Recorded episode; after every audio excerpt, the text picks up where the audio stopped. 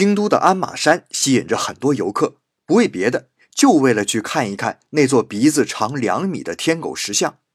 天狗啊，是日本传说中的一种妖怪，人的身子，鸟的翅膀，长长的鼻子。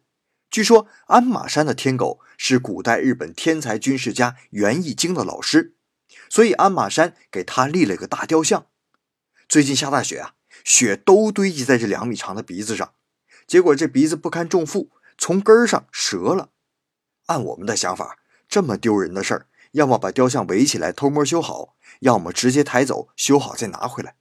可工作人员呢，直接弄了块特大创可贴，啪贴在这天狗的脸上了，还在下面挂了个牌子，写着“正在治疗中”。